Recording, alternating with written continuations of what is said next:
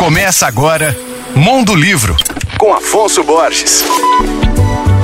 Alô, ouvintes leitores da Alvorada FM. O ator mineiro Celton Mello é geralmente lembrado por seus icônicos personagens em filmes como O Alto da Compadecida, Lisbela e o Prisioneiro e O Palhaço. Além disso, claro, de sua atuação em novelas como Nos Tempos do Imperador. Agora, para celebrar suas quatro décadas de carreira, Celton apresenta ao público uma ótima novidade. Ele vai lançar uma autobiografia intitulada Eu Me Lembro. A obra já está em pré-venda no no site da editora Jambo. E olha, essa é uma autobiografia não convencional, porque para escrevê-la, o autor convidou 40 pessoas para perguntá-lo sobre sua arte, propósito, esperanças, arrependimentos, inseguranças e intimidades. Entre as pessoas que o entrevistaram estão artistas como Fernanda Montenegro, Lázaro Ramos, Marjorie Estiano, Alice Wegman, Zuenir Ventura, Pedro Bial e Jefferson Tenório. Ao longo de quase